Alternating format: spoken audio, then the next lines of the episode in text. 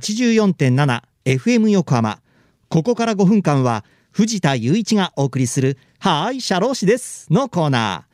神奈川県社会保険労務士会から社労士さんをお迎えして様々な労務にまつわることや相談に楽しくわかりやすく解説していただきます。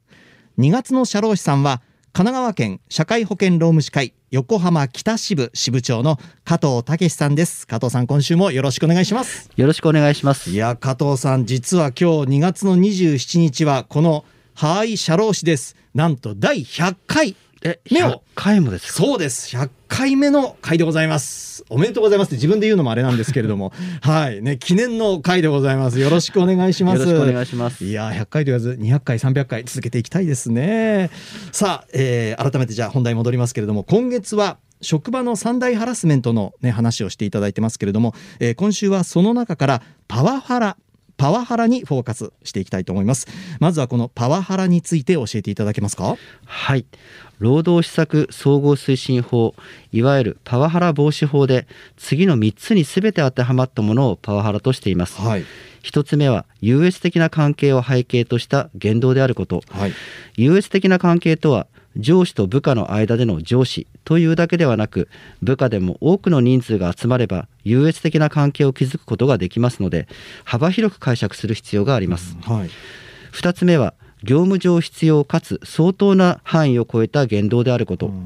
これは指導教育が業務上に必要あることか対象となるミスなどの行為が誰がどんなことをやったのかそれが初回か複数回かなどを総合的に考える必要性があります、はい。行ったミスが重大であれば注意や指導が厳しくなって当たり前の側面がありますのではい。厳しいイコールパワハラというわけではありません。はい。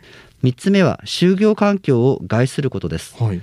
パワハラを受けた人周囲の人にとって働くために悪影響がどのぐらいあったかで判断しますこの3つが揃った状態をパワハラと定義していますこれは具体的に、まあ、どんなパワハラがあるんでしょうか？はい例としてパワハラの代表的な6形態と言われているものがあります、はい一つ目は叩いたり殴ったりする身体的な攻撃、はい。二つ目は侮辱したり暴言を言ったりする精神的な攻撃、はい。3つ目は無視したり仲間外れにする人間関係からの切り離しはい。4つ目は時間や能力的に到底完成させることができないような仕事を言いつける過大な要求。はい。5つ目は能力が高い人に意図的に簡単な仕事しかさせない過小な要求。はい。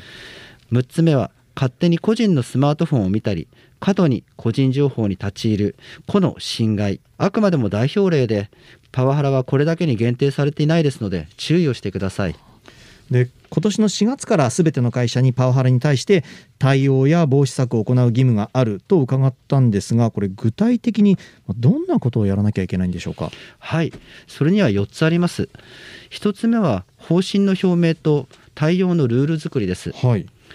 2つ目は相談できる窓口の設置ですはい。3つ目はハラスメントが起きた時に迅速に対応することですはい。4つ目はプライバシー保護やハラスメント関係者に対して不利益な取り扱いをしないようにするなどです、はい。まあ、今月いろいろとハラスメントの、ね、お話を伺ってきましたけれども、まあ、最後にこのハラスメントに関して、まあ、覚えておいた方がいいことあったら教えていただけますか？はい。ハラスメントの問題は非常に複雑化してきています。はい。また無意識にやっている匂いのハラスメントなど本人に伝えることに神経を使うハラスメントも増えてきていますはい。最近ではハラスメントを正しく理解しないで注意したり指導するとすぐに「それハラスメントです」と主張するハラスメントハラスメントハラハラというハラスメントも出てきていますなるほど。はい。特にパワハラに関しては先ほど伝えた通り対象となる行為がミスや不注意による間違いであった場合誰がやったのかどんなことをやったのか何回同じミスを繰り返したのかなどを総合的に考える必要がありますのでどういうものがハラスメントなのかうんとても判断が難しいと思います、はい。社会保険労務士はこのあたりを理解してアドバイスできる専門家ですので社員教育や対策の相談に活用されることをお勧めしますまあ、働く人たちが本当にこう健全でねあのいい環境でお仕事できるっていうのが最も大切なことですしね。そうですねねなのでこう自分は関係ないと思わずにちょっとこう立ち止まってあだ大丈夫かなとか、まあ考えることも必要ですよね。はいぜひそうしていただけたらと思います。はい。ということでえー今月はねハラスメントについていろいろお話を伺いました。さあリスナーの皆さんいかがだったでしょうか？はい社労士です。では皆さんからのメールもお待ちしています。社労士さんに聞いてみたいことやこのコーナーへの感想もお待ちしています。さてそろそろお別れの時間です。ここまでのお相手は藤田雄一と加藤武史でしたはい加藤さん今月どうもありがとうございましたありがとうございましたこの後は再び浅見ルナさんのサンデーグッドバイブスでお楽しみください。それでは、はい、社労士です。また来週の日曜日午後2時30分にお会いしましょう。